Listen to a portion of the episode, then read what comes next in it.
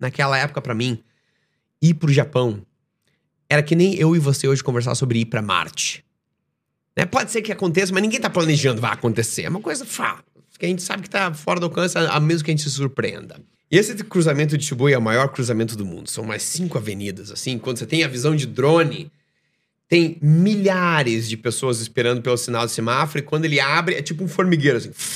Uhum. E aí era um cara, uma pessoa que gravava isso, subia esse negócio na internet. Eu passava um fim de semana inteiro baixando e assistia aquele negócio no, no repeat a semana inteira para ter essa experiência de como que era andar no Japão. Em 2019 eu fui pro Japão. E aí? E eu cruzei o cruzamento de Shibuya com os meus próprios pés. Meu Deus. E foi uma doideira maluca. Enquanto eu cruzava aquele negócio, eu lembrei de me baixar, baixando os vídeos, assistindo aquele negócio. Toda semana eu baixava um vídeo diferente e falava, cara, há 20 anos atrás, essa experiência era uma impossibilidade. Isso me lembra de duas coisas. A primeira delas é que o momento de hoje é um castelo que você sonhou Sim. há anos atrás. Sim. E a outra coisa é a seguinte: o que, que vai acontecer daqui a 20 anos que hoje para você é impossível? Você não consegue nem conceber aquela visão.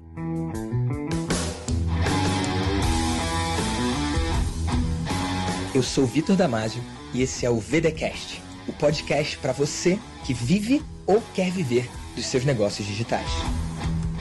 E no episódio de hoje do VDcast, você vai conhecer o Ronan. O Ronan é mentor de saúde holística e autor da Mind Valley. E aí, Ronan, se apresenta pra galera do VDcast, cara. Fala, Victor. Feliz de estar aqui, que cara. bom estar aqui contigo, cara. Massa. Primeiro de tudo. de longe, né? Vim de longe, cara. Conta vim de aí. longe. Eu eh, moro na, entre Estônia e Dubai, mas eu vim da Índia. Tava num Nossa. casamento na Índia. International. É, faz 11 anos que eu tô fora do Brasil. Que né? massa, cara. E antes de ir ali na, na, na história, eu quero dizer que é uma honra pra mim estar tá, aqui contigo. E eu tô entrando na, nesse espaço da, da tua comunidade com, com o coração aberto, com muita honra, porque é muito bonito tá, ter esse contato contigo aqui, com todo mundo que, que faz parte da tua comunidade, cara. Que massa, amigo. E grato de te receber. Eu fiquei muito feliz de saber que você vem pro evento, que é amanhã. e só sim. pra datar isso aqui, a gente tá gravando isso aqui, gente, é dezembro, tá bom? Mas isso aqui vai ao ar, sei lá, no começo de janeiro de 2024, ou fevereiro, sei lá, não sei. Mas hoje aqui, só pra datar pra galera, hoje é dia 6 de dezembro de 2023, né? E, cara, quando você falou, pô, eu vou no evento, pô, eu fiquei realmente emocionado, cara. ah, coisa Porque eu falo boa. que longe é o lugar que você não quer ir, né? E já trazendo uma questão minha aqui também, cara, eu não sou o cara dos eventos grandiosos. Meu maior evento tinha 500 pessoas. Então, eu não sou o cara que enche estádio e eu tô ok com isso. Sim. E pra mim é difícil vender evento. Eu sou o cara que vende mentorias, auto tickets, mas, cara, lotar um evento é difícil. E um dos motivos é que eu não super vendo. Falo, vai, vai ser maravilhoso, vai ser incrível. Eu, eu faço quase que um trabalho de desvenda. Porque, cara, eu tenho receio. Uma vez eu fiz um evento e um amigo meu, o Cris, ele passou mal. Ele comeu um negócio, ele perdeu o segundo dia, então pra ele foi horrível. É. E, e óbvio que isso é uma emoção que eu tenho que curar na terapia, né? Mas eu fico pensando, quanto que é maravilhoso o evento? Minha vida mudou em evento. A minha esposa eu conheci em evento. Então, pra mim, evento é incrível e por isso que eu vou. Eu invisto muito alto em evento. Mas, cara, é possível o cara ir no evento e ser só mais um evento e eu não gosto dessa ideia do entretenimento. Então, eu pego leve na venda. Mas teve um cara que veio do Japão pro meu evento. Ah. E aí eu falei, pô, tem cara que do Rio não vem pra São Paulo, o cara de São Paulo às vezes não vem pro Rio. Aí vem um doido do Japão, veio o doido da Índia, dá um negócio assim, né? Tipo, ah, é gostoso pra caramba, amigo, é gostoso. Não, quando você falou que ia acontecer no dia 7, eu falei, eu tô lá. Pô, tamo Na junto. primeira vez que eu vi a data, tá, tô lá. Feliz por isso, amigo. Porque eu ah, aprendi muito contigo. E eu, hum, eu me conectei muito com a, sabe, com a tua vibe, com a tua personalidade. Falei que se o Vitor tá fazendo uma coisa, eu, eu, eu quero estar lá, eu quero estar presente. Então, estamos aqui, cara. Estamos massa, aqui, cara. depois de toda essa jornada através do oceano aí. É, feliz por isso e vamos fazer valer. Mas se apresenta pra galera, quem é Ronan? Sou brasileiro, moro fora do Brasil faz ah, 11 anos. 11 anos, 12 anos. É, saí em 2012. Comecei É, quando você fala 2012. 11 anos, há mais de um ano, aí já é 12. É, já é 12. Cada- Vai, janeiro de tem um ano a 2020. mais. É, janeiro de 2014. É, 12 anos. 12 anos agora. E eu hoje trabalho com pessoas ao redor do mundo no templo da alma. Né? Eu trabalho com as pessoas no, no, no corpo delas, na relação que elas têm com o corpo. É, eu fui atleta por um bom, uma boa quantidade de tempo. Fui fisiculturista. É mesmo? Sim, fiz a. a competi em Spartan Race, né, Sério, Obstacle cara? Circuit Races, sabe? que a galera corre- se mata, sobe, desce, pula, não sei o é, meia maratona no meio da floresta com obstáculos. Você tem que escalar a corda, carregar pedregulho morro acima, rastejar massa, embaixo cara. do arame farpado. E dentro daquela, daquela jornada, eu estudei muito sobre corpo. Essa era, o- esse era o hobby que eu tinha, era a paixão que eu tinha. E eu queria atingir resultados, eu queria. Naquela época, eu queria ter um corpo impressionante. Eu queria. Eu olhava o Arnold Schwarzenegger. Né? Eu falava, "Eu quero que seja assim. E aí um dia eu cheguei lá. Na, na minha própria versão. Não tenho um corpo né, do tamanho do aquele cara. Mas eu cheguei lá e aí eu vi que era uma coisa vazia. Né? Barriga de abdômen definido, veia correndo, braços desse tamanho e tal. E quanto mais eu tava naquele espaço, mais inseguro eu era em relação à minha autoimagem, ao meu corpo. Porque era uma, era uma valida, eu tava buscando uma validação exter- externa. Eu tava buscando que as outras pessoas me reconhecessem de uma forma que eu não me reconhecia. Sim. E aí, naquele momento, eu falei, cara, se eu morresse hoje, eu tivesse aquela conversa com o meu corpo, sabe? No, no dia que eu morrer, eu sei que o último suspiro vai ser eu e o meu corpo. Eu vou me despedir de todo mundo, vou me despe- me despedir de todas as memórias. O último momento, eu vou deixar o corpo. E aí, se eu tivesse aquela conversa com o corpo, poxa, essa vida inteira eu briguei contigo, cara. Essa vida inteira Uau. eu te ignorei. Essa vida inteira eu não consegui. Não era essa conversa que eu queria ter. Eu falei, eu queria, eu queria. A conversa que eu quero ter no, no momento que eu deixar esse mundo vai ser assim. Poxa, eu passei um bom tempo perdido. Eu briguei contigo, eu não gostei de você, eu te escondi. Mas em um momento eu aprendi a refletir pelo menos uma fração da devoção que você me ofereceu desde o dia em que a gente se encontrou. E aí, aí, aí ali mudou. Eu usei todo aquele conhecimento de saúde e fitness para começar a construir uma relação consciente com o corpo. Amorosa, né? É, de fazer paz com o corpo e, poxa, eu vou. a- a- as, as opções, as coisas que eu como, do exercício que eu faço, não é porque eu quero forçar o corpo dentro de uma caixinha para ele manipular ele para ele que ele seja uma coisa que eu quero que ele seja. Eu penso assim, se eu puder transformar o corpo no que o corpo quer ser, como que eu posso apoiar esse negócio através dos meus hábitos de alimentação, sono, meditação, exercício, tudo mais? E é, sabe, o problema com, com o corpo é quando a gente tem uma semente de uma árvore de maçã e você quer laranja, né? E aí você começa a manipular, você pinta o negócio, você força o negócio, mas poxa, se eu tenho uma semente de uma árvore de maçã, eu falo, eu vou ter a melhor maçã mais bonita de, de- todas, a maçã, maçã mais E aí dá pra fazer. e dá pra fazer. E aí você transforma o corpo no que o corpo quer ser. É muito, tem muito a ver com a, a filosofia zen budista. né? eu estudei bastante do material do Alan Watts, que é um filósofo que estudou muito zen budismo na década de 60, 70. E ele fala assim, vários mestres zen budistas, eles praticam uma arte que coloca a, a mente deles naquele estado.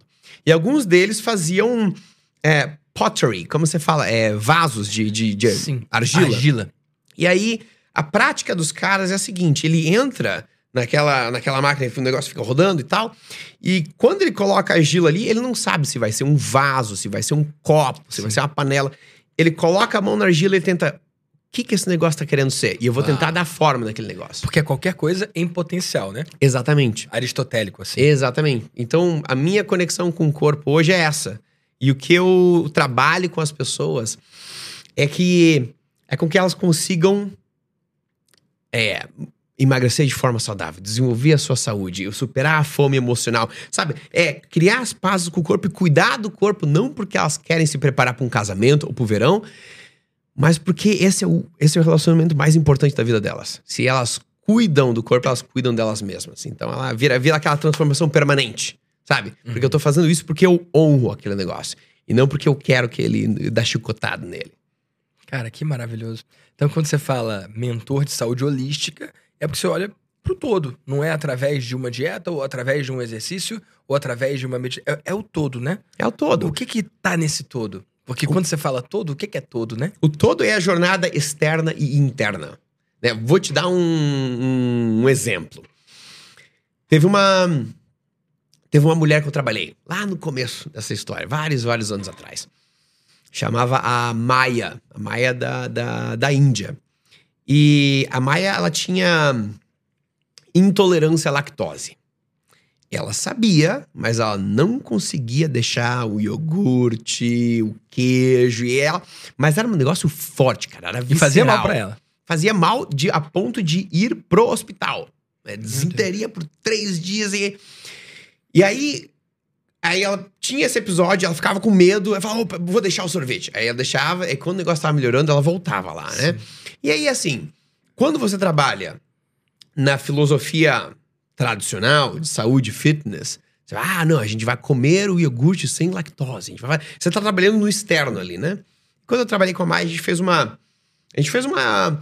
a- a- um exercício que eu chamo da jornada de relação com a, com a alimentação. Que você olha lá pra trás e vê como que você desenvolveu os hábitos alimentares que eram, que eram bons ou os disfuncionais, e como esse negócio evoluiu através da, da vida. E aí você conta a tua história da vida, você vê coisas que aconteceram fora da alimentação que hoje estão conectadas. E essa, a Maia, lá no começo, ela teve uma, um episódio muito difícil no começo da vida dela. E foi um episódio de violência dentro da família e tudo mais, que de- felizmente ela superou. E quando ela passou por isso, quando ela era muito pequena, a família veio e acolheu e ajudou ela a superar esse tipo de coisa. E ali, inconscientemente, ela desenvolveu uma crença assim que quando eu tenho um perrengue, as pessoas vêm, me ajudam, me acolhem, me dão amor. Uau. E aí. Ela é fica- amada quando a coisa dá errado. Ela é amada quando a coisa dá errado. E aí fica aquele medo assim: se eu não tiver mais problema, será que as pessoas ainda vão prestar atenção em mim? Então, inconscientemente, não é uma coisa que ela tava, ah, eu vou comer, tomar o sorvete, porque aí eu vou passar mal e as pessoas vão vir. Mas era uma forma de defesa. E aí, quando, ela, quando a gente se deu conta desse, desse tipo de coisa, ela viu, poxa, eu sou uma mulher de 33 anos agora, era quando a gente trabalhou juntos. Eu não sou mais aquela menina de 6 anos que passou por aquele tipo de coisa. Eu sou uma mulher forte. Eu consigo me dar a minha própria segurança, eu consigo me dar o meu próprio afeto e de fato eu consigo ainda absorver mais do amor das outras pessoas se eu estiver num estado bom. E quando a gente trabalha naquela jornada interna, nas crenças que estão ali, nos, no- nos- na- nas emoções que estão ali, aquele hábito de tomar sorvete, de comer iogurte, ele dissipou. Chegou um momento que ele falou: não quero mais isso. Eu nunca me, nunca me senti bem. Eu gosto do sabor, mas eu nunca me senti bem. E como eu, tipo assim, me libertei daquela, daquela crença que eu tinha lá, eu consigo criar uma, uma, um, um fechamento naqueles, naqueles hábitos. Então, esse- é, um, esse é um exemplo simplístico. Mas ele mostra assim, poxa, tá acontecendo alguma coisa no externo, no- nos meus hábitos, no, ah, no que eu como, no que eu não como, na- no exercício que eu faço ou na falta dele, ou em como eu relaciono com o meu corpo e tem alguma coisa lá dentro. Na minha jornada interior que está conectado com essa coisa. Às vezes a resposta do emagrecimento ou da vida saudável não tá em encontrar um exercício que você gosta de fazer ou sabe colocar mais tempero no brócoli para que ele seja gostoso. ele tá dentro de uma crença que você tem, ou ele tá numa relação em casa. Às vezes as pessoas que, sabe, tem muita, é, muito aqueles casos assim, Ronan, eu sei o que eu tenho que fazer. Eu só não consigo fazer aquelas coisas que eu sei que eu deveria. Muitas dessas vezes não é a questão de você deixar aquele hábito mais prazeroso de fazer. Ah, vamos fazer um exercício que você gosta de fazer. Muitas daquelas dessa, dessas situações é a, a, a resposta dele se encontra porque essa pessoa ou ela não tem um ambiente conectado com outras pessoas que as levam pra frente, o ambiente de pessoas ela tá mantendo ela naquele, naqueles hábitos, ou elas não têm a vida tá vazia, não tem um senso de propósito. Sabe? Se você passa a vida sentado no sofá assistindo televisão, assistindo jogo de futebol, é muito difícil você acordar e falar: Eu quero cuidar do meu corpo. Eu quero ah, estender a minha longevidade. Para você estender a tua longevidade, a primeiro pena, você né? tem que ter uma vida que você que ter quer ter mais dela. Isso. Se a tua vida não é uma vida que você quer ter, quer ter mais dela, porque ela tá vazia, é bem difícil você cuidar da tua alimentação para alongar aquele negócio. Então a, a questão da, da holística Ou tá em- não encurtar, né? Exatamente. Exatamente. Você encurta esse negócio de propósito que a vida tá, tá meio vazia.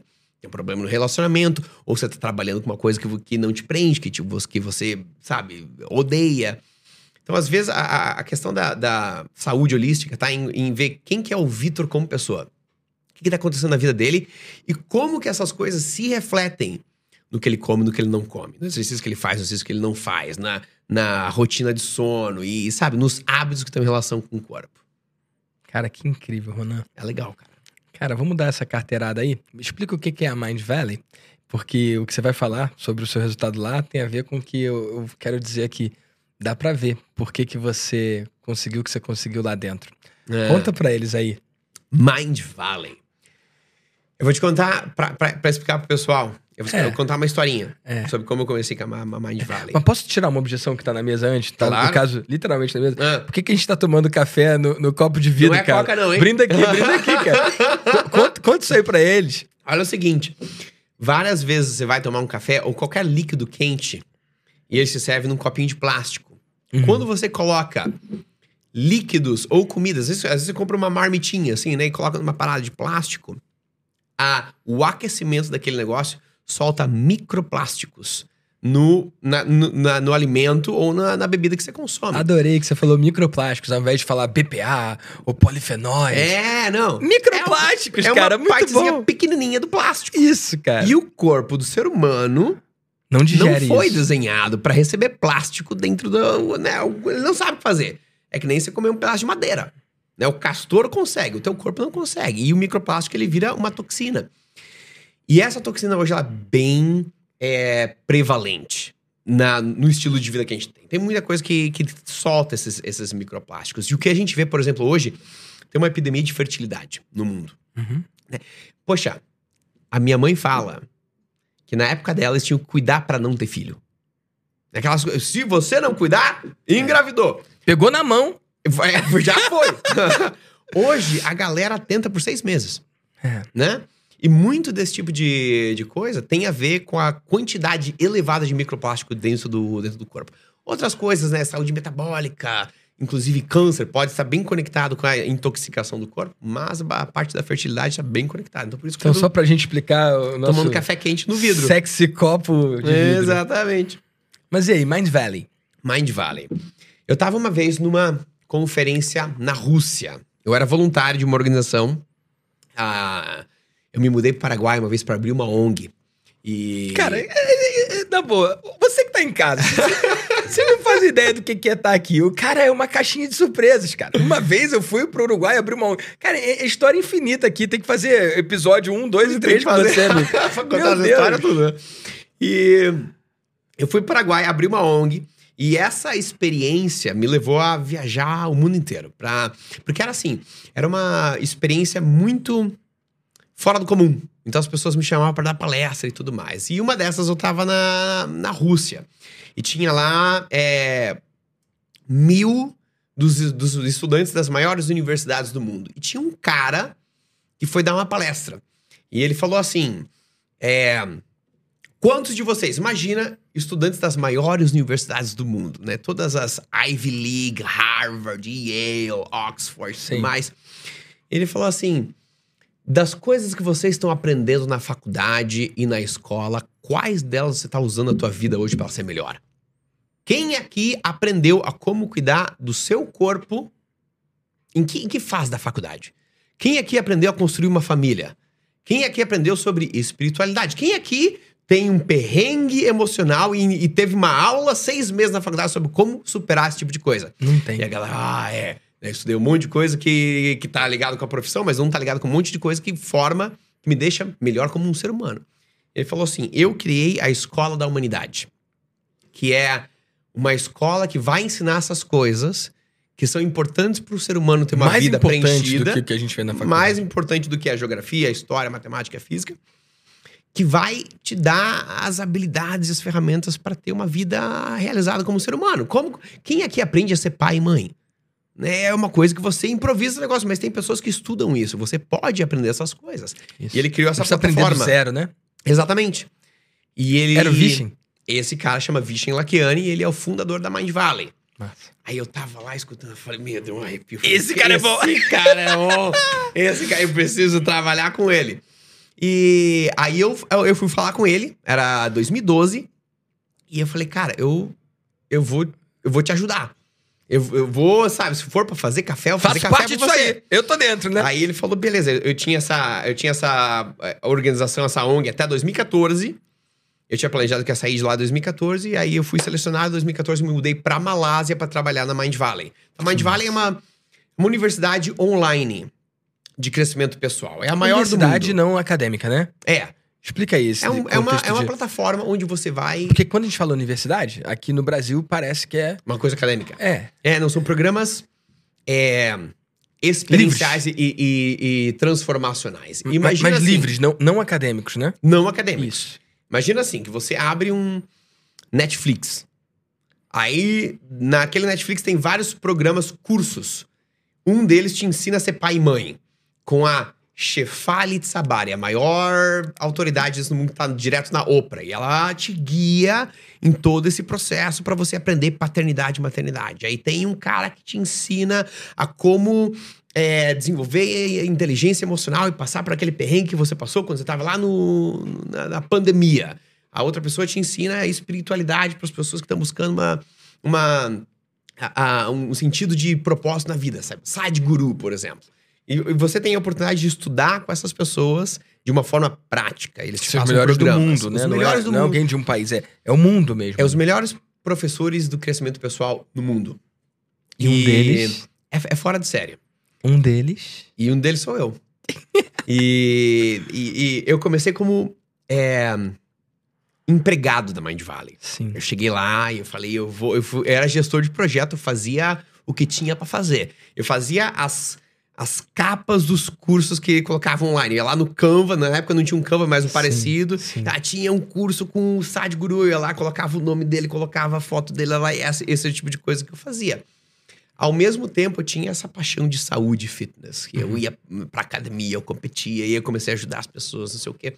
E quanto mais eu fazia isso, mais os meus amigos pediam: Ah, Ronan, você pode me ajudar com isso? Pode me ajudar com aquilo? Pode me ajudar. E eu ajudava. Como- quando chegou uma galera que eu não conseguia mais trabalhar individualmente com esse pessoal, falei: Gente, vou abrir um grupo no Facebook aqui, eu vou fazer um, um- um desafio.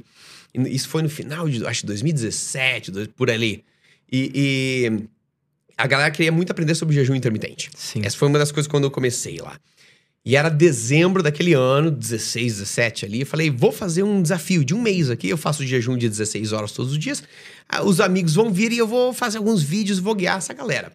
Aí fiz, todo mundo adorou, mas muitos não puderam participar. Faz de novo. Aí fiz em, na- na- em janeiro. Quando eu fiz, eu convidei alguns amigos. E o Vishen, o dono da Mind Valley, é um dos caras que eu convidei. Ele falou, cara, isso é muito legal. Posso convidar a comunidade da Mind Valley também? Aí eu falei, caramba, a comunidade da Mind Valley é grande. Tem mais de um milhão de estudantes pelo mundo, assim. Eu acho que se ele convidar, vai vir umas 300 pessoas, né? Vai ser doideira. Eu falei, vamos. Aí ele convidou, vieram 10 mil pessoas. Que eu massa, tinha cara. 10 mil pessoas num grupo no Facebook, eu tava guiando esse negócio, e dali Tudo em inglês. tudo em inglês. E dali, dali o Vishen viu, opa, tem um potencial nesse, nesse cara ali. Aí ele me trouxe, aí a gente começou a fazer cursos. O primeiro curso que eu fiz foi um de jejum intermitente, depois eu fiz um de fitness. Hoje eu tenho uma... Hoje eu tenho alguns dentro da Mind Valley. Eu sou o, o- o autor no mundo inteiro que tem a maior quantidade de estudantes e o maior NPS, que é o, a- a- aquela nota de Uma qualidade. avaliação. No final, avaliação de pergunta qualidade. de 1 a 10, o quanto que você indicaria você tem a maior nota da plataforma, né? É. Massa. Então, no final das contas, o brasileiro foi o cara que virou a- o, maior Ei! professor da plataforma lá. Hoje eu tenho um, um programa que certifica outros profissionais de saúde. Eu coloquei toda essa, essa metodologia de saúde holística criei um- uma estrutura para treinar outras pessoas. A gente tem uma rede de mais ou menos 3 mil coaches ao redor do mundo que trabalham, que, que multiplicam esse, esse trabalho que eu faço ao redor do mundo para, sabe, espalhar os, os- o alcance no, no mundo inteiro. Irmão, isso é incrível. E eu tenho certeza que quem tá ouvindo em casa tá achando incrível também.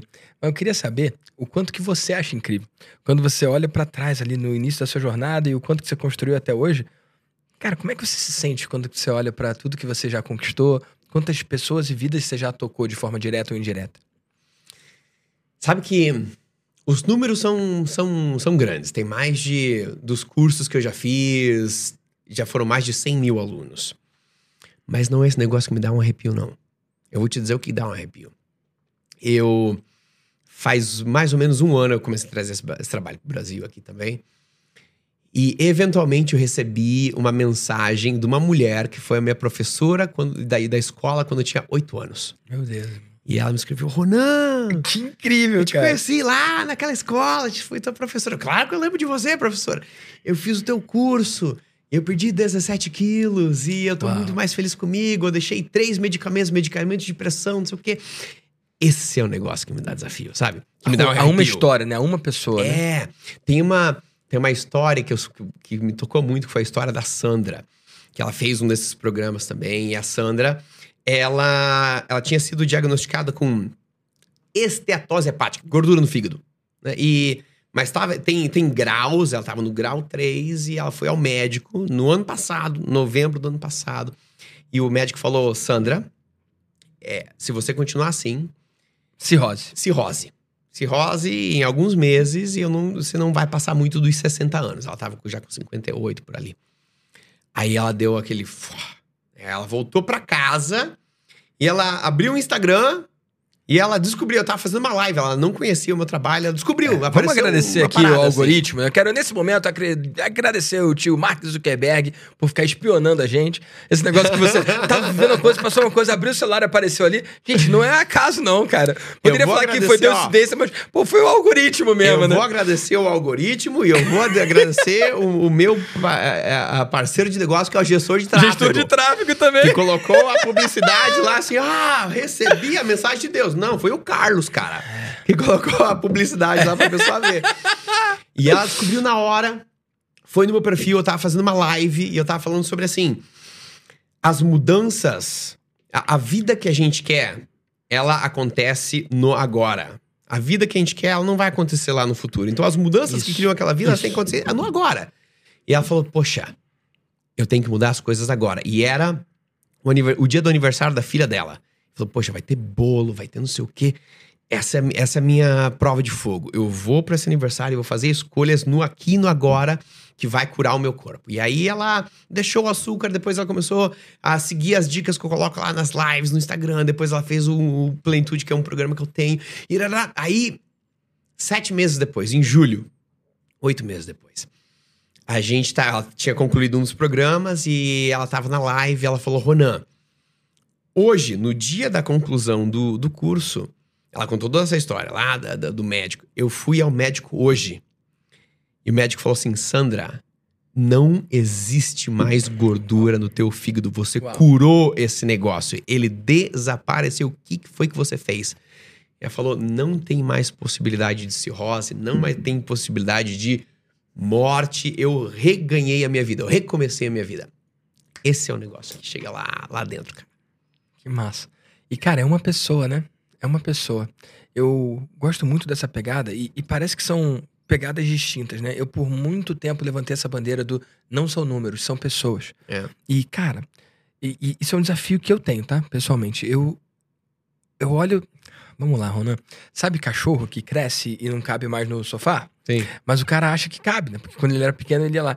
Eu, às vezes, eu me sinto um pouco assim. Eu sou esse cara que cuida de cada aluno, eu sou esse cara que manda mensagem, sou esse cara que até hoje, com 346 mil seguidores, cara, sou eu que respondo meu direct no Instagram. Hum. Não é meu time, mesmo tendo um time de dezenas de pessoas.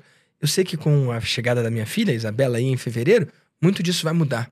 É. Mas, cara, por muito tempo, eu, eu, eu tolhi meu crescimento, cara, porque eu tinha medo de perder esse tipo de contato, esse tipo de apreço por essas histórias. Porque, cara, isso é muito mais legal do que os números, do que o faturamento, até falar os 100 mil alunos, né? Quando você fala 100 mil alunos, isso desperta o interesse. Eu sei que tem gente que ouviu falar, ah, 100 mil alunos. Mas, cara, pra mim o que mais mexe é o você se sentir conectado com essa uma história, né? É. Porque se a gente perde isso, cara, acabou. É. É, é esse negócio que dá o significado pra tudo. Pra É. mim, é esse negócio que mostra. Ah, No final todo mundo morre, né? no final todo mundo morre. Exatamente. Sabe, tem algumas experiências. Eu, eu, eu estudo muito de um cara chamado Ram Dass. É um cara que já morreu há um tempo atrás, mas ele também foi da época de 60. Ele era professor de Harvard, que eventualmente foi pra Índia e estudou com, com os gurus lá e virou um, um, um pensador, um líder espiritual, assim. Ele falava, poxa, como. Na, na, na filosofia hinduísta, eles falam muito do Dharma. O Dharma é aquele teu chamado. É aquela coisa que, quando você encontra aquele caminho ali, ele não tem resistência. Uhum. Parece que as coisas foram desenhadas para você fazer aquele negócio. Ele fala assim: como que você encontra o Dharma? Tem vezes que você tem uma experiência, uma conversa, você tá fazendo uma atividade e aí você fala, ele falava assim, right on. Right on é tipo, ah, é isso. É isso. Não é aquela questão de, ah, eu, foi aquele evento que eu fiz, foi aquele resultado que eu tive. Tem uma conversa, tem, às vezes eu tenho uma live que eu tô fazendo, um, um, um, gravando um vídeo em programa, ou tendo uma conversa com uma pessoa fala, ah, é isso, você sente no coração, você, ah, esse é o caminho. E quando eu pego aquele sentimento, eu lembro dele. Ah, eu lembrei daquele negócio quando eu tava escrevendo esse texto aqui. Ou quando eu tava com, tendo aquela conversa com aquela pessoa que fez aquele programa. Ou quando eu tava naquele podcast, ou fazendo. Quando eu pego essa. Eu coloco essas pecinhas do cara na cabeça. Tá? Para mim, tem muito a ver em, em, em ensinar. Em aprender e, e ensinar. Para outras pessoas, tem a ver com planejar, tem a ver com crescer. Para outras pessoas, tem a ver com ficar sozinho. Para outras pessoas, tem a ver com ficar em multidão. Mas quando você tem uma experiência que você sente, ah, é isso, sabe?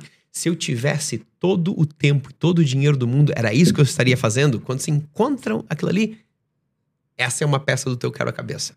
O que, que você faria se você não precisasse fazer nada? Se você não tivesse que fazer nada, né? É, é. Pra mim, é, essa, essa, esse é, essa é a gratidão e o privilégio que eu tenho, sabe? A vida, se, a vida foi muito, tem sido muito generosa comigo. E hoje, o trabalho que eu faço é o que eu escolheria fazer se eu tivesse todo o tempo e todo o dinheiro do mundo. Sabe? É, é, essa, essa coisa é uma coisa muito bonita. Porque eu não faço as coisas que eu tenho que fazer. Eu faço porque é aquela coisa que eu mal posso esperar, sabe?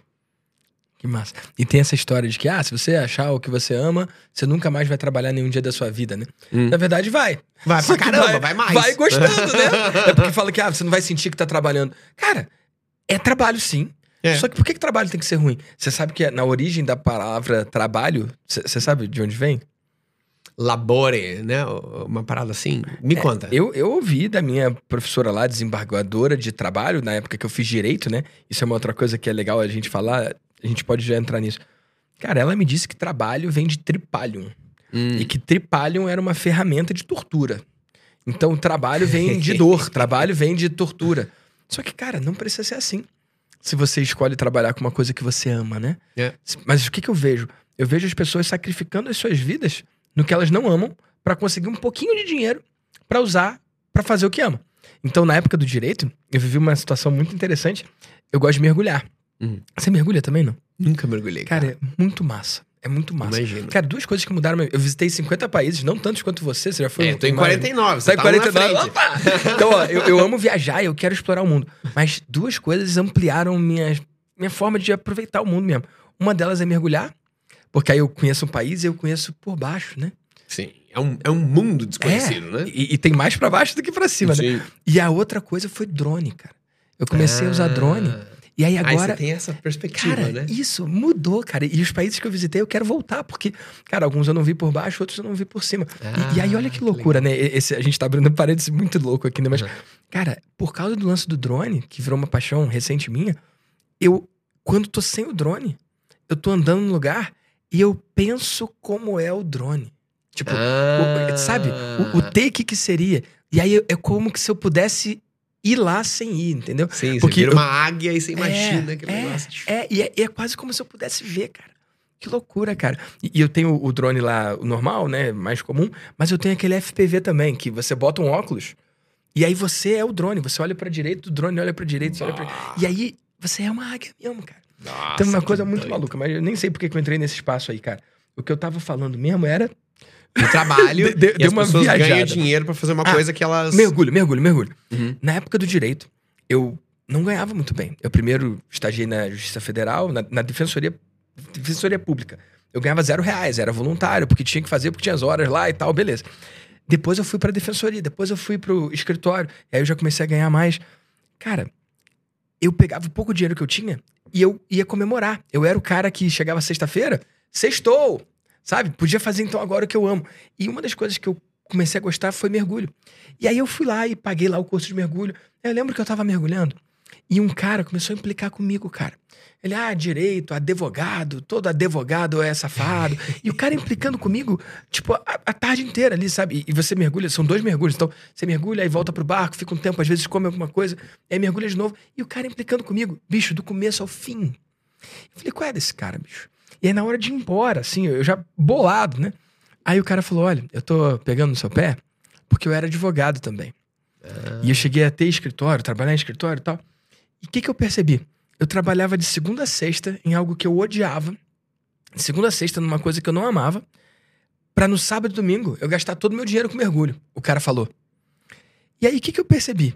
Que se eu largasse o escritório, eu poderia mergulhar de segunda a segunda e ser pago por isso. É. E não ter que gastar todo o meu dinheiro para fazer isso que eu amo. Eu posso. Cara, olha que loucura. E naquela hora, ele, esse cara não sabe, eu queria encontrar esse cara, bicho. Só Porque pra falar e contar cara, a história. Ele foi um mestre para mim ali. Porque ele me mostrou que eu poderia, ao invés de. Porque eu tava indo pelo caminho que ele tava indo antes. Gastar o dinheiro no final de semana para achar uma coisa que eu gosto.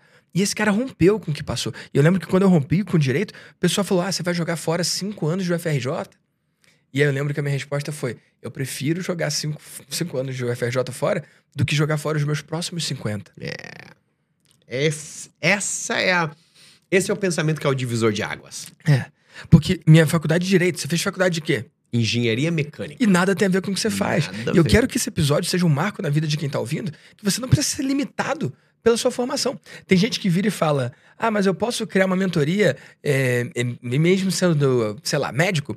É, eu brinco e falo: Sim, apesar de ser médico, você pode criar uma mentoria. tipo, quase como se. Independentemente da formação. E se você que tá ouvindo aí ama a sua formação e tá trabalhando no que você veio para ser nessa terra, Tá tudo bem. Eu tenho amigos que amam o direito. Tenho amigos que são funcionários públicos que estão cumprindo a sua função na Terra. Tenho outros amigos que são donos de escritório, que trabalham no escritório, que estão fazendo o seu chamado, o Dharma, né? Como ele falou. Mas, cara, eu tô falando de quem tá no lugar errado. A vida é curta demais para você não ser tudo que você veio ser nessa Terra. Então, ouvir histórias como a minha, como a sua, empodera, né? Dá, dá permissão. Cara, você está trabalhando com um troço que não tem nada a ver. E talvez dentro da engenharia você nunca ia chegar onde você chegou em matéria de impacto e muito menos de realização. Mesma coisa eu no direito, amigo. E dá certo. Sim. O problema é que a gente tem medo de que aquele negócio que eu estudei, se eu sair para seguir aquele negócio que eu realmente queria, não vai dar certo. É ali que dá certo, cara, porque é. ali você tem mais motivação para colocar o teu tempo. E, e, a pressão da família também, né? Poxa, cara, para mim, eu, a, as decisões que eu tomei, elas foram aquelas que a família teve medo e os amigos falaram: você tá fazendo, você tá acabando com a você tua é louco. vida. Você é louco. Porque foi assim: no último ano da faculdade, eu saí da faculdade e fui virar voluntário de tempo completo no Paraguai. Né? E tava todo mundo falando: cara, você tá matando a tua carreira. Né? É. Não é verdade. Mas eu tive uma perspectiva grande que colocou essa, que, que me deu, que foi tipo esse cara do mergulho para você, para mim foi um acidente de carro. Eu perdi memória num, num, acidente de carro no meio da faculdade. E no segundo ano da faculdade. E aí era. A gente tava indo pra um barzinho com alguns amigos e tal, e a gente passou no semáforo e o cara que vinha no sinal vermelho, ele bateu exatamente onde eu tava sentado. Eu tava no banco de trás, no, no lado direito. E eu, eu devo ter batido a cabeça contra o vidro. E eu acordei no hospital e eu não lembrava de nada que tinha acontecido nos últimos 5, 7 anos. Uau. Zero. Zero. É tipo assim, você tenta fazer esse movimento de trazer a tua memória para trás. Branco. É um, é um, a, a memória é incapaz de olhar para trás. Você não consegue fazer assim dentro da tua cabeça. Então eu lembro que eu tava com um amigo meu no, no hospital. E ele eu lembrava de quem ele era, porque era um amigo de infância. Ah, calma. Você tinha lembrança dele, mas não recente. Você é. tinha lembrança dele lá de trás. Eu tinha Meu lembrança Deus. dele, eu sabia o nome dele, o Meu Marcos. Deus. E aí a primeira pergunta, ele me explicou que a gente tinha batido de carro, que eu ia ficar bem, mas que eu tinha perdido a memória, que ia estar tá confusa. Aí eu me acalmei e eu perguntei que ano que é esse ano. Ele falou, é 2016. E aí ele falou assim, e aí eu perguntei pra ele, o que, que eu faço da minha vida? Eu não fazia ideia, Meu Deus, Victor. cara, que história, cara. Aí, aí o Marcos falou assim, na época a gente tinha uma banda. E eu era o guitarrista e o Marcos era outro guitarrista. Ele falou, cara, a gente tem uma banda, você toca guitarra, e você toca ACDC, Guns N' Roses, Iron Maiden. Eu nem sabia que eu tocava guitarra, mas eu curti, porque o Guns N' Roses vinha lá de criança. eu falei, bah, que louco, cara. Ele falou, pois é, Mas isso acabou faz um ano e meio, porque você entrou na faculdade, você deixou esse negócio. Uh, Nesse momento, meu pai entrou na- no, no- no hospital, na, na- na sala onde a gente estava. E ele veio e ele me falou: Ronan, é, eu espero que você recupere a tua memória o mais rápido possível, porque você tá mandando muito bem, cara. Você tá fazendo engenharia mecânica. Nossa! Você tem aula de manhã, de tarde, de noite. Você é super dedicado, você estuda no final de semana. Até em férias você tá lá com os teus livros. Eita! Cara, é muito doido você ter alguém contando o que, que você tá fazendo com a, tua vida, com a tua vida e você tá assistindo isso como um espectador. E aí eu. Que quando meu pai me cara. contou isso, tinha um vazio, cara. Que era, poxa, isso aqui que é a minha vida? A história que o pai contou foi menos legal do que a história que o amigo contou de um pouco antes. Totalmente. Ali aquele negócio colocou em perspectivas. O meu, eu tô passando esses últimos anos da, da, da minha vida fazendo uma coisa que não me preenche em nada. E ali, conforme eu processei essa experiência, o que eu entendi pra mim, eu comecei a, a chamar que aquela, aquele negócio ali que eu tava estudando não era a minha vida, era o meu tempo. Mas não tinha vida naquele negócio, ele tava meio morto, porque eu não me conectava com isso. E tem gente que se conecta, e tá ótimo, mas não era o meu Dharma. E, mas eu não tomei nenhuma decisão é, precipitada, continuei fazendo aquelas coisas porque eu tava, o que, que eu faço da minha vida daqui pra frente? Mas uma coisa que eu queria, eu queria me sentir mais vivo. Não sabia como. Não, não devia ser muito mais difícil, porque você tava na cama do hospital, amigo. É, exa- Ser mais exatamente. vivo do que você Qualquer tava ali, coisa, né? tava fácil, né? E aí. Mas me conta da memória. Tu vai contar o que vai acontecer depois? Porque eu tô Sim. super curioso, beleza. Sim, e aí eu, dali pra frente, eu comecei a pensar: o que, que eu faço pra sentir mais vivo? E um dos sonhos que eu tinha era de conhecer o mundo afora. Né? Na minha família, a gente de uma família muito simples. E a ideia é que viajar é coisa de rico. E a gente nunca saiu de casa, os meus pais estão na mesma cidade, e a mentalidade é essa: a gente nasceu aqui, a gente vai morar aqui, a gente vai morrer aqui, porque, né, avião, essas coisas é coisa de rico. Eu falo, cara, não pode ser assim, cara. Eu quero ter uma possibilidade, eu quero ir para um outro país, olhar pro céu e ver como é que é as estrelas, sabe? Eu quero provar um alimento com um pauzinho, escutar as pessoas falando outro idioma, não, não tinha conhecido um estrangeiro na minha vida. E aí foi ali que eu comecei a buscar oportunidades. Aí teve um amigo meu que, que falou assim: Ronan, você já ouviu falar dessa organização chamada IESEC? Aí eu falei, não, cara. Ele falou, ah, é uma organização que eles desenvolvem é, liderança Internacional, jovens né? através de intercâmbios internacionais. O que eu escutei, ele falou assim: é blu, blu, blu, blu, intercâmbios internacionais. eu falei, "Ah, esse é o negócio. O que, que eu preciso fazer? Ele falou: não tem aqui em Joinville, eu sou de Joinville, Santa Catarina. Então, se você quiser, você tem que abrir.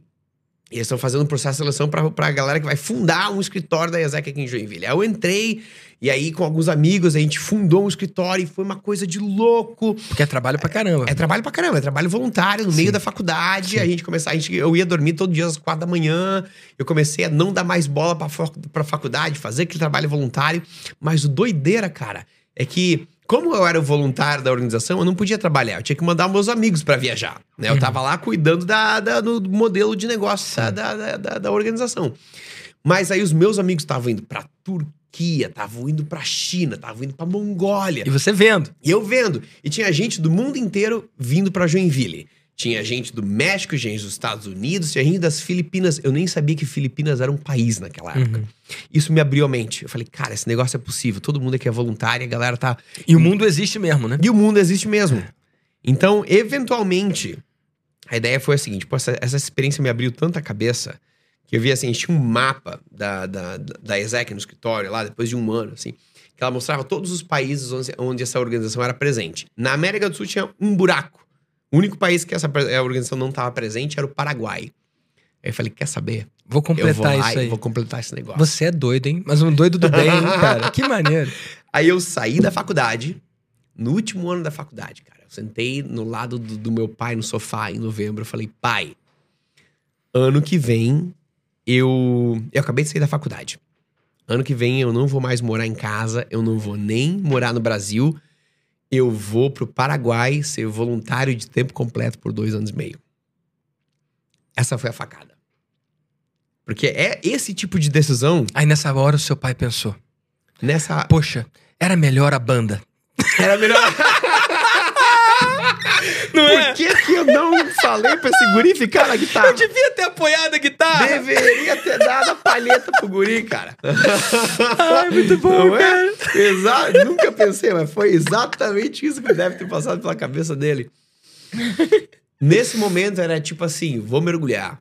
Cinco dias pela semana. Mas, pô, cara, será que você não vai acabar com a tua vida? Não sei o que. Todo mundo fala, Runan, você tá, você tá indo bem na faculdade. Eu sempre fui um cara muito estudioso. E, e tinha. Moro numa, morava numa cidade industrial. Os engenheiros lá mandam bem, né? Eu falei, não, cara, eu vou pro Paraguai e eu vou ser voluntário por dois anos e meio. E eu não sabia pra onde esse negócio ia levar, mas foram foi essa experiência que abriu as portas pro mundo inteiro, para todas as outras pessoas que eu conheci, que abriram as oportunidades que hoje fazem a minha vida o que ela é. Pra mim, aquela, aquela ideia, a, a ideia da, daquele acidente foi assim: eu quero, eu quero que daqui pra frente as histórias da minha vida elas valham a pena serem esquecidas. Sabe, você faz uma coisa que te preenche, ainda que eu perca aquela memória, ela valeu a pena enquanto Por você tá si fazendo só. aquele negócio. Por si só. Sabe? Eu ter ido pro Paraguai, ainda que a vida não chegasse em nenhum lugar depois disso, só aquela experiência teria valido, ainda que eu esquecesse dela Standalone. standalone. Ela sozinha. Eu ter passado cinco anos estudando uma coisa que eu não me, não me conecto, criando uma carreira, talvez ganhando dinheiro numa coisa que não me preenche, ah, não seria aquela coisa que dá aquele preenchimento da, da vida. Pra mim, assim, as experiências que eu escolho, assim, elas valem a pena serem esquecidas. Elas valem a pena serem vividas por si só, ainda que elas não te levem, ainda que se você esqueça delas, elas valeram a pena.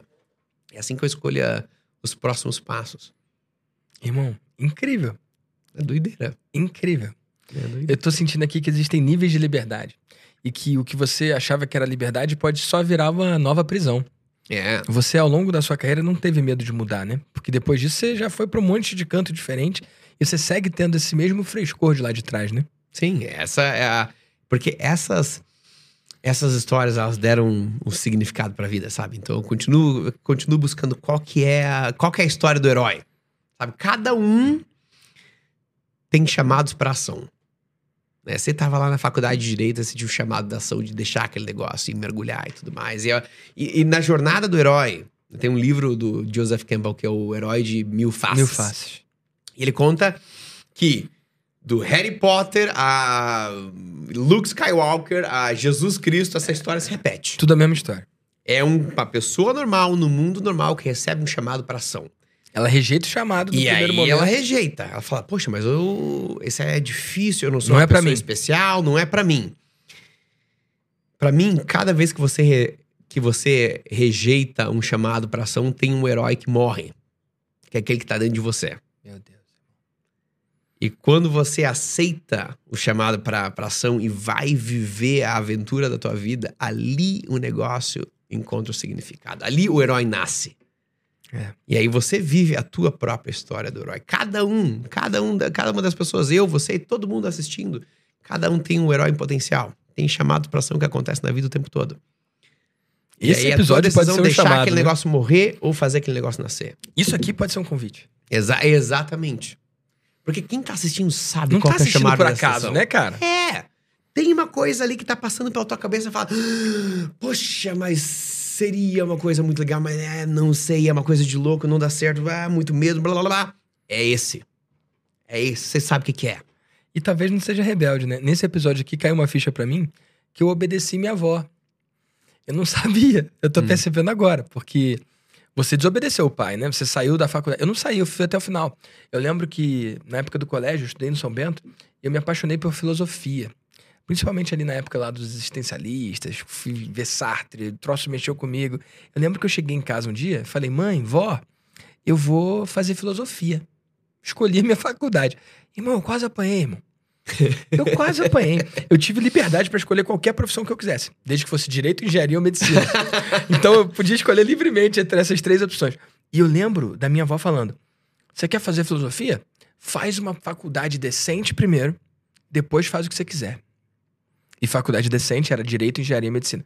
Dentro da cabeça dela, eu não culpo dela, eu não culpo ela, e, e eu tô completo com isso, e, e tá tudo bem. Sim. Agora, Eu fiz exatamente, né? Eu, eu fui o obediente. Porque eu realmente fiz o direito, eu me formei, eu passei na OAB. Só que aí depois eu fiz também o que ela falou. Depois faz o que você quer. E aí depois eu fiz o que eu quis. O que, que eu acredito? Que tem um monte de gente que tá preso obedecendo a primeira parte que papai e mamãe falou, mas não obedecendo a segunda. É. Tipo, ele fez o que tinha que fazer porque eu tive que fazer, bicho. Talvez eu, eu pudesse romper, mas eu não tive essa energia ou essa coragem ou, ou, ou essa sua iniciativa. Eu não tive. Eu fui até o final mesmo. Mas será que já não deu? Porque tem gente que tá ouvindo que já deu, bicho. E não vai ter um outro chamado. Não vai ter o papai e mamãe voltando falando, vai lá, agora pode. Mas a gente pode dizer, né? Que agora pode, né? Às vezes a gente esquece do que a gente quer. A gente se desconecta. Você pergunta o que, que eu quero e você não consegue chegar naquele lugar.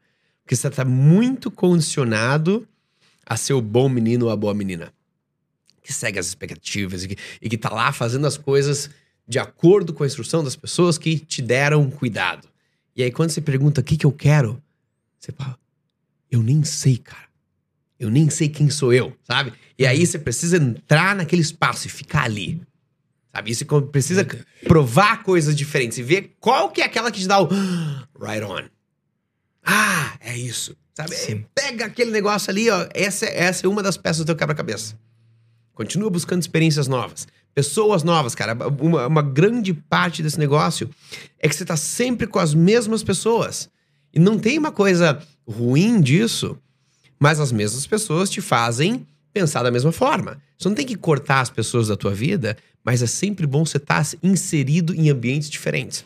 Né? Você, você viaja para os Estados Unidos, de todos os brasileiros que eu conheço, você é um dos mais inseridos internacionalmente. E quando você vai para um ambiente diferente, num mastermind, num evento, você se conecta com pessoas diferentes, você volta com ideias, com, com conceitos de você que você ainda Sim. não tinha. Que fazem parte de mim, mas não estavam revelados, não, não tinham lançado uma luz nisso ainda, né? Exatamente. Então a gente tem que se expor a ambientes diferentes.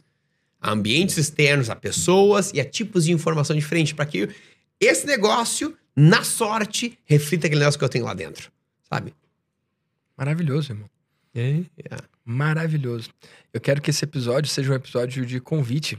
Eu quero que esse episódio seja um episódio até de permissão para você que tá em casa e que se tava esperando um sinal para seguir em frente no que quer que seja que você queira perseguir, que esse episódio seja autorização, um tipo, vai lá, né? Faz a tua vida valer a pena, cara. Faz o filme que você quer assistir. É isso, cara.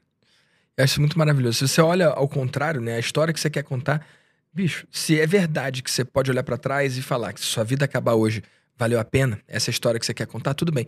Mas se não é, que é o caso da maioria das pessoas que estão escutando, você ainda tem o controle, você pode escrever o resto da história. Nem que você morra tentando. Nem que você morra tentando. Valeu mais a pena do que você des ter desistido quando você ainda tinha alguns anos pela frente. O problema não é morrer, é nunca ter vivido, né? Exato. Exato. Que massa, meu amigo. E conta aí, cara, nessa sua jornada, conseguindo esses 100 mil alunos, como que você se encontrou mentor? Porque uma coisa é ser um professor, um treinador, outra coisa é ter essa relação mais próxima. E agora você está vivendo isso com mentoria, né? E essa foi uma coisa que eu aprendi com você. E essa é uma coisa que eu tenho muita gratidão. Sabe, eu vim. O meu trabalho no Brasil é recente. O trabalho lá fora começou desde 2014. Uhum. E é, tem toda aquela carreira internacional, tudo em inglês e tudo mais. E o trabalho no Brasil começou em uh, outubro, novembro de 2022. Então, faz um ano e pouquinho aí. Uhum. E, e- e tem crescido bastante, bem rápido. Né? Tem, tem sido uma coisa muito bonita. E eu tenho tido mentores dentro do, do Brasil que têm me ajudado bastante também. E eu lembro que eu vim pra cá, acho que foi maio ou junho desse ano, e fiz podcast, participei de várias coisas. E aí tem aquela presença no Instagram que começou a crescer e as pessoas me perguntavam: Ronan, você tem mentoria? Você tem. men-" Que, que negócio de mentoria é esse? Não faço nem ideia do que é esse negócio de mentoria. E aí, eventualmente, a gente se conectou Sim. no, no Instagram. Instagram, E, e Instagram. não foi nem por conta de mentoria. Você tá fazendo jejum intermitente, você me mandou umas mensagens lá. E aí, é, eu entrei no, no teu Instagram e o meu parceiro de negócios, o Carlos, que é amigo de infância meu, hoje a gente tá trabalhando juntos. Ele falou, "Ca- cara, você conhece o Victor Damasio? Falei, ah, a gente acabou de se conectar. Ele falou, Do "Esse nada cara- no Instagram." Do nada. Ele falou, esse é o cara referência em mentoria no Brasil. Os melhores estudam com ele. Falei, bah, mas a galera tá perguntando sobre mentoria. Vou descobrir o que é, que é esse negócio ali. E foi bem na hora, um tempinho depois ali, que você tava lançando Vida de Mentor. Sim, foi. Aí eu Foi falei na com o semana, Carlos, né? foi, foi bem ali. Aí o Carlos falou, vamos, cara. E aí eu já peguei o Vida de Mentor, já peguei a mentoria de seis meses, eu aprendi o que era uma mentoria. né? O Vida de Mentor tem umas oito semanas ali, né? É, nove, né, mais É. precisamente. São cinco encontros ao longo de nove semanas. É. Criar, vender, entregar, escalar e a formatura, né? Mas eles não são igualmente espaçados. A gente, É, tem na algumas coisas que didática, tem semana maior, ma- mais espaço. É, a gente desenha de forma que Sim. a pessoa aproveite ao melhor. Porque o que É. importa não é a aula, é o que acontece entre uma aula e a outra, né? Sim. Aí eu lembro que já na primeira semana, numa live que, a gente, que, que eu tive com, com você e com toda a Sim. turma, eu já consegui entender o que, que era mentoria e criar o meu próprio modelo. Ah, definir a minha mentoria. É. Na segunda semana eu aprendi como vender esse negócio, como lançar esse negócio. Foi lá o toma aqui os teus 50 reais, vieram os primeiros sete mentorados, depois vieram mais uns quatro. Na sexta semana, cara, antes mesmo de ter terminado o Vida de Mentor, já tinha um grupo de 11 a 12 mentorados, tinha um faturamento de cinco- mais de 50 mil reais ali, e um grupo de pessoas que estavam com um comprometimento altíssimo com aquele Sim. negócio. Esse, pra mim, foi a experiência mais bonita da mentoria até agora. O comprometimento do mentorado é maior do que do aluno. Demais, O cara, que paga, sei lá, qualquer valor por um curso, se ele paga 10 vezes mais numa mentoria, ele tá 10 vezes mais comprometido. O dinheiro é agente da transformação, ele atua na transformação também. né? E eu vi isso da minha própria experiência, porque o, o dinheiro que eu tinha investido no, no Vida de Mentor, na mentoria, era um dinheiro que eu nunca tinha investido em nada na minha vida. E aí, quando eu investi aquele dinheiro, eu tava ali de corpo e alma naquele É. negócio. Eu tava devorando os vídeos, tava fazendo parte das lá, lá, lá, lá. É. E eu vi, caramba, a galera que vai vir pra minha mentoria vai estar nessa, Nessa vibe. pegada. Nessa Se ao vibe. invés de 30 mil fosse 3 mil, talvez você pulasse as aulas. Porque, cara, você tava lá no seu país, lá. Sim, eu tava na, tava na história. Tá a, na a gente história. fazia E o fuso é as diferente. lives, era uma da manhã, duas É. da manhã, eu tava lá na É, live. é, e eu via tudo baixinho, escuro. porque a minha, a minha esposa tava Esposa dormindo. dormindo. Eu lembro disso. É. Eu lembro de você abrindo a, a porta pra ficar lá fora pra não acordar ela. Exatamente, na Agora, rua. se ao invés de 30 mil fosse 3 mil, eu não sei. Talvez você deixasse pra ver o replay, ou deixasse pra lá, ou talvez nem comprasse, né? E eu vi a diferença da galera que faz o- os cursos e faz a mentoria. Né? Eu tenho o, o programa, que é o curso onde as pessoas assistem as coisas. E eu tenho a mentoria, que é exatamente o mesmo conteúdo, só que com preço diferente e com mais contato é, próximo comigo. No curso, tem várias histórias bonitas. Tem gente que emagrece, tem gente que muda a alimentação, que papapá. Na mentoria, a gente tá terminando o primeiro grupo de mentoria agora. Foram oito semanas e é- essa, essa é a oitava. E eu encontrei com a galera pela primeira vez em pessoa aqui em São Paulo na segunda-feira. Como é que foi, cara? Cara, tem um cara que venceu o alcoolismo em oito semanas. Quando eu fiz a, a conversa de seleção com ele, oito semanas atrás, ele falou assim: Ronan, eu não tenho nem Instagram quase, cara. Eu nunca comprei curso, nunca comprei mentoria, nunca comprei nada digital. Mas eu vi a, a tua mensagem e eu falei, é, é ali que eu quero ir. O meu problema não é o açúcar, não é o jejum, não é a verdura, o meu problema é o álcool e eu tô me perdendo na vida. Eu tô com medo que esse negócio vai acabar com tudo. Vai acabar com a minha família, vai acabar com o trabalho, vai acabar com a minha família. E eu tô no momento em que eu vou colocar qualquer coisa que precisa ser feito pra mudar esse negócio. Eu falei, cara, vem. Esse é o teu lugar certo. Tava doendo, né? Tava doendo. E ele tava no lugar certo. Ele falou, tô preparado. E aí ele, ele tava hoje nessa semana e falou que faz oito semanas que essa é uma coisa que não faz parte da minha vida, que eu nem quero mais. E não apenas isso, eu tô descobrindo um propósito na minha vida que eu quero ajudar pessoas no alcoolismo a deixar do álcool também. Eu falei, ah, velho, esse tipo de coisa acontece na mentoria. Esse tipo de coisa não acontece na live de graça. É menos, o conteúdo menos é possível. É menos possível. Menos possível. Menos provável. Me- menos e, e- provável. e ainda tem outro ponto. Vamos lá, eu vou fazer um contraponto. Talvez aconteça, Sim, sim. mas você não fica sabendo. Também, Pegou? também. Eu, eu acredito que outras pessoas experimentaram transformações profundas com o que você faz, mas pela estrutura, você não, não, não chegou em você, amigo. Faz sentido? É, é, é, as pessoas que chegam bem longe com um nível de comprometimento menor é aquelas pessoas que já estão numa dor difícil, que elas já estão super comprometidas. Que se agarraram naquilo ali, era tudo que podiam ter, tudo bem. Mas não chega em você a história igual. cara. É.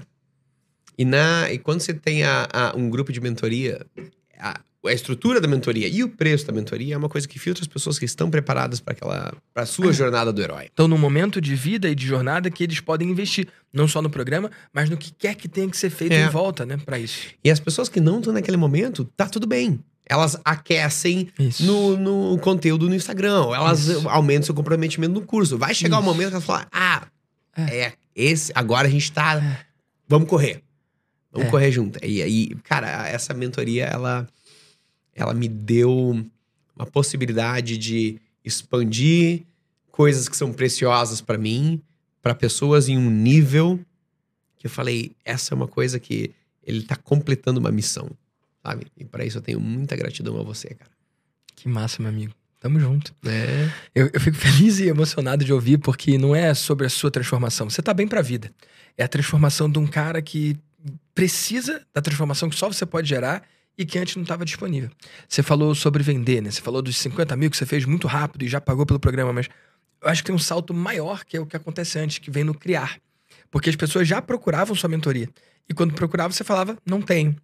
E aí tem um outro momento que agora procura sua mentoria e você fala, tenho. Tem. Só que antes do primeiro cara pagar, cadê a mentoria, né? É. Então, esse espaço mágico em que você antes falava não tenho e agora você fala tenho, é ali que a mentoria é criada. Faz sentido? Totalmente. E, e é muito mágico e poderoso. Você falou do toma aqui os 50 reais, né? Eu tenho o É. papel de traduzir pra galera. Pessoal, vocês que estão aí do outro lado, esse toma aqui os 50 reais é um template de e-mail que você pode usar como mensagem no WhatsApp também, mas que você pode usar para pegar os seus alunos e transformar eles em mentorados. Ou pegar os seus pacientes e transformar eles em mentorados. Pegar o seu cliente, alguém que já te pagou algum valor, e convidar ele para um salto mais profundo com você. Então, eu quero te dar de presente esse e-mail que o Ronan teve. É só você entrar em vidadementor.com.br barra 50 reais. 50 é o número, né? 50 reais. vidadementor.com.br barra 50 reais. E lá você vai poder baixar esse e-mail, você pode usar como mensagem no WhatsApp ou conversa um a um, para mandar para todas as pessoas que já te pagaram alguma coisa na vida, para convidar para esse seu próximo passo, que é a sua mentoria. Eu acredito que o mentor nasce quando o mentorado vem, né? O mentorado que cria o mentor. E essa é uma forma muito poderosa. Você tem 100 mil alunos, oferecendo para eles, era impossível você conseguir 100 mil nãos antes de conseguir alguns sims, né? E é muito gostoso poder ver essa sua mentoria nascendo. E você vai seguir? Vai fazer uma outra turma? Como é que vai ser a sua Já, jornada de né, mentor? Nessa, uma coisa legal da gente ter se encontrado na segunda-feira é que eu pude sentar numa mesa com eles e falar: e aí, galera, daqui pra frente, o que eu quero é. A minha prioridade é passar mais, ter mais esforço continuando trabalhando com vocês do que colocar todo o esforço em ter grupos cada vez novos que em, em dois meses vão embora. Então agora Sim. eu quero saber quais são as necessidades. O que, que vocês querem? Eu tenho algumas ideias Qual o nosso próximo passo juntos? pra gente né? pre- eu preparar qual que é o nosso próximo passo. E aí eles foram. Cara, foi uma coisa, uma, uma, uma conversa muito madura. Porque eles sabem que eu tô buscando uma coisa pra vender pra eles, mas eles também sabem que eu tô buscando uma coisa pra servi-los. E tá todo mundo falando, Ronan, eu quero muito tá, tá junto com, com o que for que você for a, a oferecer. E eu falo, mas eu quero oferecer uma coisa que vai justi Eu quero no final, uma coisa que eu, que eu aprendi contigo é assim, ó. No final desse programa, eu quero que as pessoas que pagaram por ele estejam felizes Uhum. de ter dado dinheiro. Eu investi 30 mil na tua empresa, na tua mentoria, e eu tô feliz por cada um daqueles 30 mil reais. Eu quero que todo mundo que trabalha comigo esteja exatamente na, na- nesse mesmo papel. Eu falei, ah, você, eu sei que se eu colocar qualquer oferta aqui, aquela galera já tá, a gente vai fazer qualquer coisa, mas eu quero que sejam coisas que você vai olhar pra trás e falar, valeu qual, todos aqueles centavos. E aí eles me deram todo o, o blueprint. Eu preciso disso, eu preciso daquilo, não quero isso, não quero aquilo. Tô montando a proposta agora e na sexta-feira a gente vai conversar e falar, gente, vai ser essa que é a ideia. E aí a sua mentoria, que hoje é de início, meio e fim, ela pode virar uma mentoria continuada de quem quer seguir a vida com você. né? Exatamente. Então, agora a gente vai começar com esse grupo, uma mentoria de continuada de seis meses. E na semana que vem, eu faço o lançamento da- do novo grupo da mentoria Da de segunda turma dessa primeira que você já entregou. Exatamente. E, cara, esse é um modelo que eu sei que pode assustar. E você mesmo não via esse big picture, você não via esse quadro completo antes, né? Não. Você vai fazendo e vai criando o próximo passo. Mas esse é um formato que funciona muito bem. Você- a sua mentoria atual de início, meio e fim, ela tem quanto tempo? Oito semanas. Oito semanas.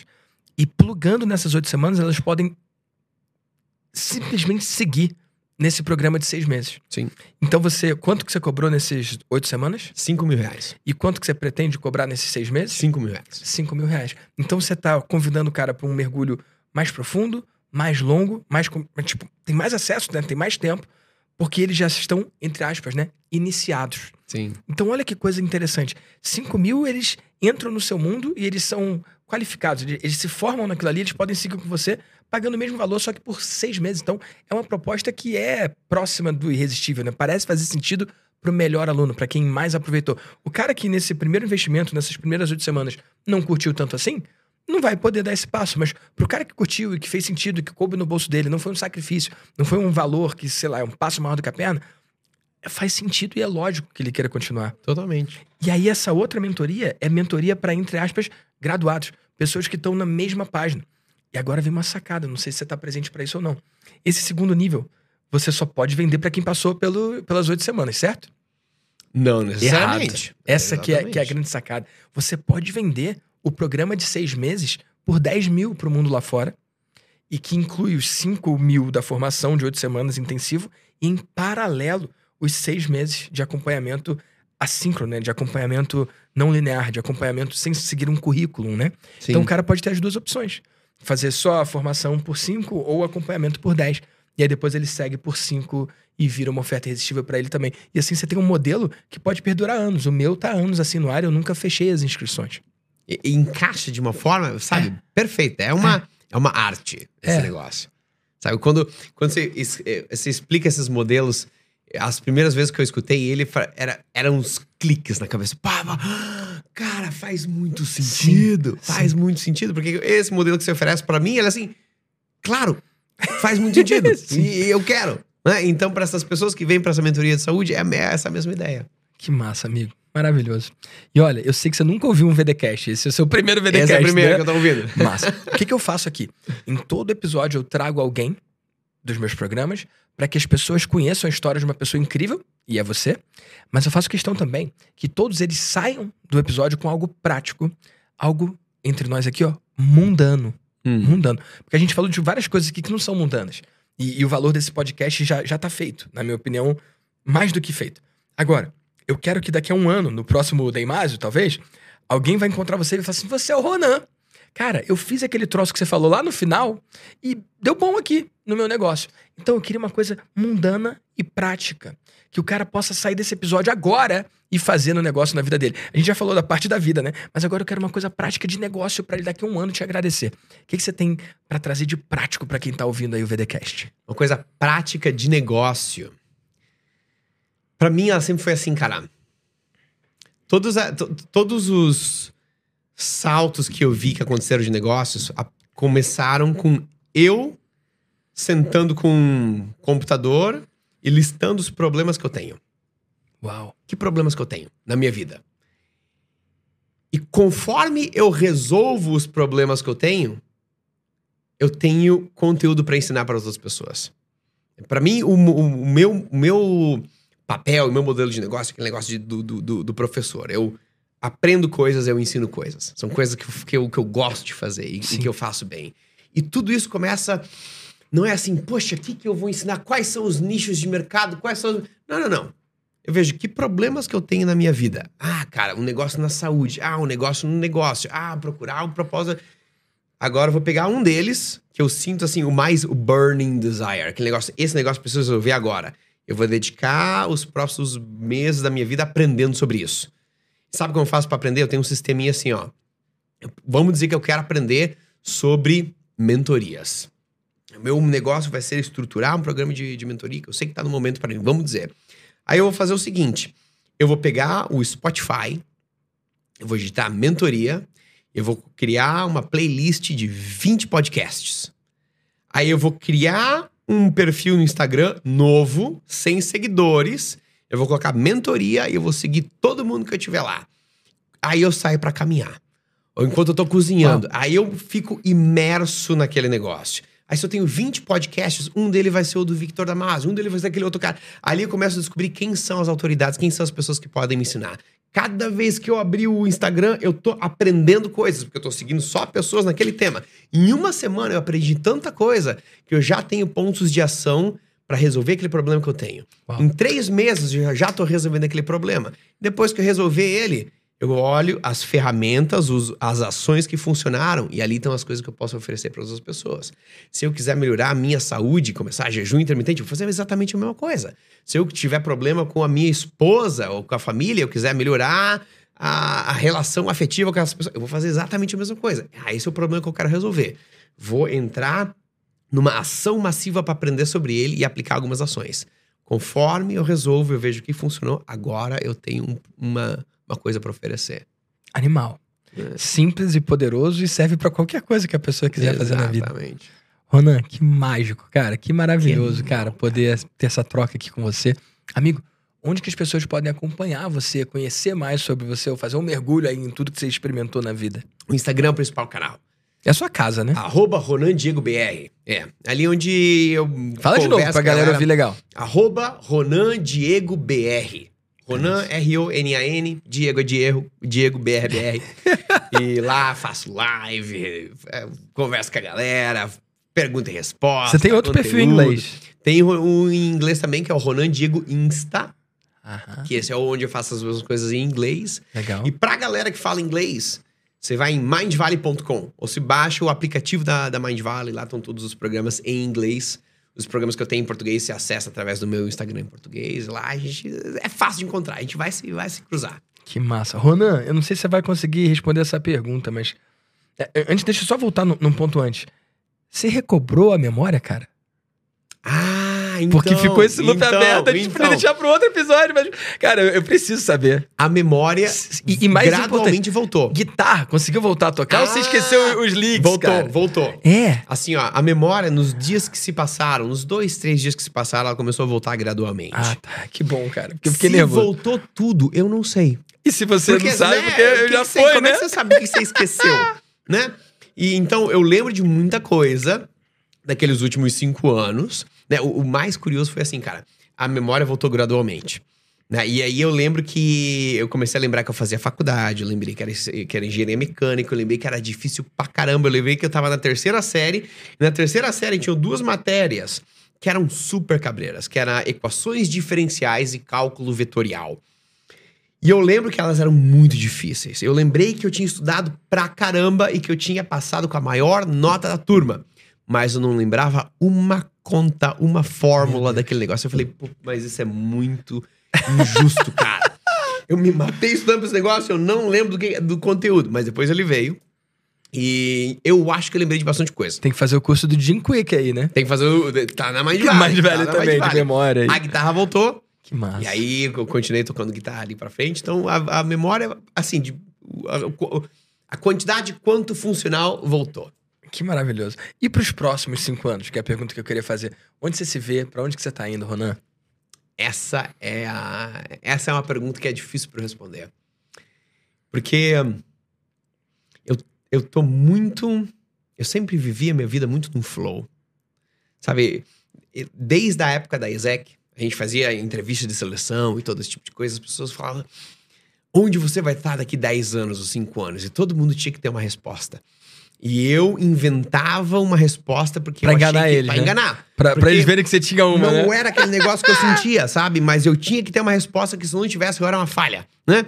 E eu nunca Uau. me conectei com aquele, nunca tive aquela visão, ah, Uau. daqui vai ser assim quando eu vou estar lá e eu vou, sei o pl-". nunca foi assim. E a vida sempre foi me surpreendeu de formas muito bonitas, não tendo aquela aquela aquela aquela visão pra frente. Então eu tô muito conectado com o que tá acontecendo a- pra mim. Eu sei o que vai acontecer na minha vida até. A gente tá agora dia 6 de dezembro, que você falou, né? Uhum. Eu sei que vai acontecer na minha vida até a primeira semana de janeiro. Depois dali eu não sei nem pra onde eu vou. Que maravilhoso. e eu, eu, pra mim, as coisas funcionam muito. E eu, aprendi a fazer paz com isso. Tem coisas que eu quero, sabe? Tem coisas que ah, eu quero crescer essa. o- os grupos de mentoria. Eu quero, no final, eu tenho uma. Uma das visões que eu tenho é criar um instituto como se fosse um. Como se fosse um dojo. Eu fiz artes marciais quando era novo, estudei Kung Fu, Tai Chi, com mestre chinês e tudo mais. E a gente ia pro dojo, e no dojo você não aprende apenas o corpo, você aprende corpo, mente, espírito, aquela coisa Karate Kid, assim. Eu imagino um ambiente, uma instituição de saúde holística que tem várias sedes pelo mundo, onde as pessoas vêm para aprender treino, nutrição, sono, meditação, prática espiritual e vira aquela, aquela aquele espaço ali. Então eu vejo que esse negócio tem algum lugar no futuro. Eu vejo é, é, projetos sociais, sabe? Eu vejo assim pessoas que estão na fila da, da bariátrica ou pessoas que estão esperando no SUS por medicamento, não sei o quê. Elas falam: olha só, você tá nessa fila por um ano, ande, até você esperar. Olha isso aqui antes. Faz isso aqui antes. Uau. Faz, Meu esse, Deus, faz esse jejum, faz esse negócio, esse projeto que.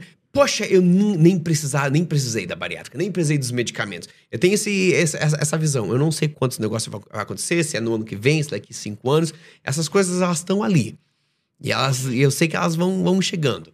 Mas eu não tenho essa. Ah, vai ser ali. Eu sei que elas vão chegar na. na... E vai ter coisas que eu nem tô. Posso ter, ter um, um, uns minutinhos pra contar uma historinha diferente? Quantos você quiser, amigo. Uma coisa que, que me trouxe muito essa questão do flow é a seguinte: quando eu era criança, eu era obstinado pelo Japão. Obstinado. Né? Eu fazia karatê, eu assistia Dragon Ball Fazia Z, origami? Fazia origami, eu fazia suru, também. né? É, eu faço suru também. Escu e, e, tentava aprender a escrever japonês e tal. E era aquela coisa, na minha família, viajar coisa de rico era uma coisa impossível. Impossível, assim. E aí, eu lembro que na sétima série, tinha 12 anos, foi quando eu ganhei meu primeiro computador. E era na época da internet de escada. Né? 50... e aí era só depois da meia-noite, sábado, Até depois seis das da duas manhã, da tarde, claro, né? pulso único. E aí, naquela época. Você tem quantos anos, cara? 35. Eu tenho 37. É, faço em março. Março, agora faço 36. Aí naquela época, a gente tinha o casar. Nossa. E Dunk, né? Que você, Uhum. é, que você fazia download de Sim. vídeo e tal. Tinha uma galera nos Estados Unidos, com a tecnologia mais avançada, que eles faziam uma parada que era assim: eles saíam andando pela rua, no, no Japão, Uhum. e segurando uma câmera. Eles seguravam a câmera e eles gravavam e eles subiam esses vídeos no- na internet Pra você ver o Japão. pra você ter a experiência de como é andar pelo lugar. Uau. Né? Então tinha, eu sempre eu passava um fim de semana inteiro baixando um vídeo de um cara fazendo o cruzamento de Shibuya. Você já foi pra, pra Não, Tóquio? não fui, não fui. Cara, é Eu sonho em ir pro. Japão, ainda não consegui. E esse cruzamento de Shibuya é o maior cruzamento do mundo. São mais cinco avenidas, assim. Quando você tem a visão de drone, tem milhares de pessoas esperando pelo sinal de semáforo. E quando ele abre, é tipo um formigueiro, assim.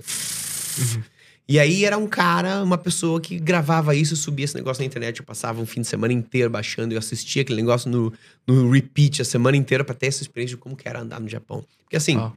naquela época, pra mim, ir pro Japão era que nem eu e você hoje conversar sobre ir pra Marte. Né? Pode ser que aconteça, mas ninguém tá planejando vai acontecer. É uma coisa fá, que a gente sabe que tá fora do alcance, a menos que a gente se surpreenda. Em 2019 eu fui pro Japão. E aí? E eu cruzei o cruzamento de Shibuya com os meus próprios pés. Meu Deus. E foi uma doideira maluca. Enquanto eu cruzava aquele negócio, eu lembrei de me baixar, baixando os vídeos, assistindo aquele negócio. Toda semana eu baixava um vídeo diferente e falava, cara, há 20 anos atrás, essa experiência era uma impossibilidade. Isso me lembra de duas coisas. A primeira delas é que o momento de hoje é um castelo que você sonhou Sim. há anos atrás. Sim. Esse momento, a Sim. sua experiência de agora Sim. é uma coisa que você um dia sonhou. É. E a outra coisa é a seguinte: o que, que vai acontecer daqui a 20 anos que hoje pra você é impossível? Você não consegue nem conceber aquela visão. Ali que eu me abro e me deixo flow. Que eu sei que a vida vai me surpreender. Até hoje tem surpreendido, né? Tem dado certo. Ronan, maravilhoso, meu amigo. Sem palavras. Eu tenho uma última pergunta pra você. Posso? Bora, pô, vamos. Então tá bom. Quando você faz lá seus stories, nem todo mundo vê. Quando você, sei lá, faz uma postagem, nem todo mundo abre. Mas se você pudesse deixar uma mensagem pra todos os empreendedores e empreendedoras do Brasil e do mundo, com 100% de abertura, o que, que você diria, meu amigo? Cada vez que você diz não pra um chamado, pra ação, tem um herói que morre. Que é aquele dentro de você. Você tem sempre duas opções. Você tem o caminho seguro. É você andar de bicicleta com o capacete, com a cotoveleira e jogar aquele jogo que você sabe onde vai chegar. E você tem aquele que chama lá dentro.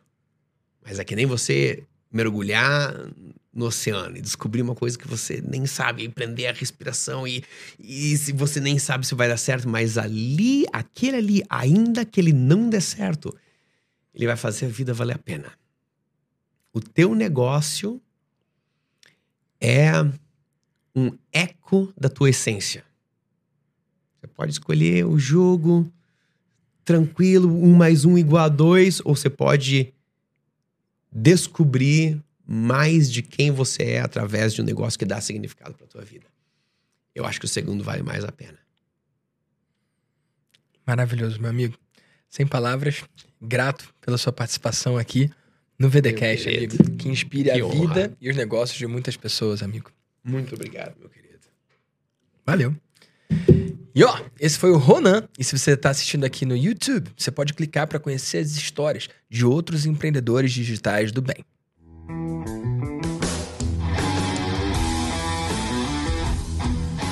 Eu sou Vitor Damasio e esse é o VDcast, o podcast para você que vive ou quer viver dos seus negócios digitais.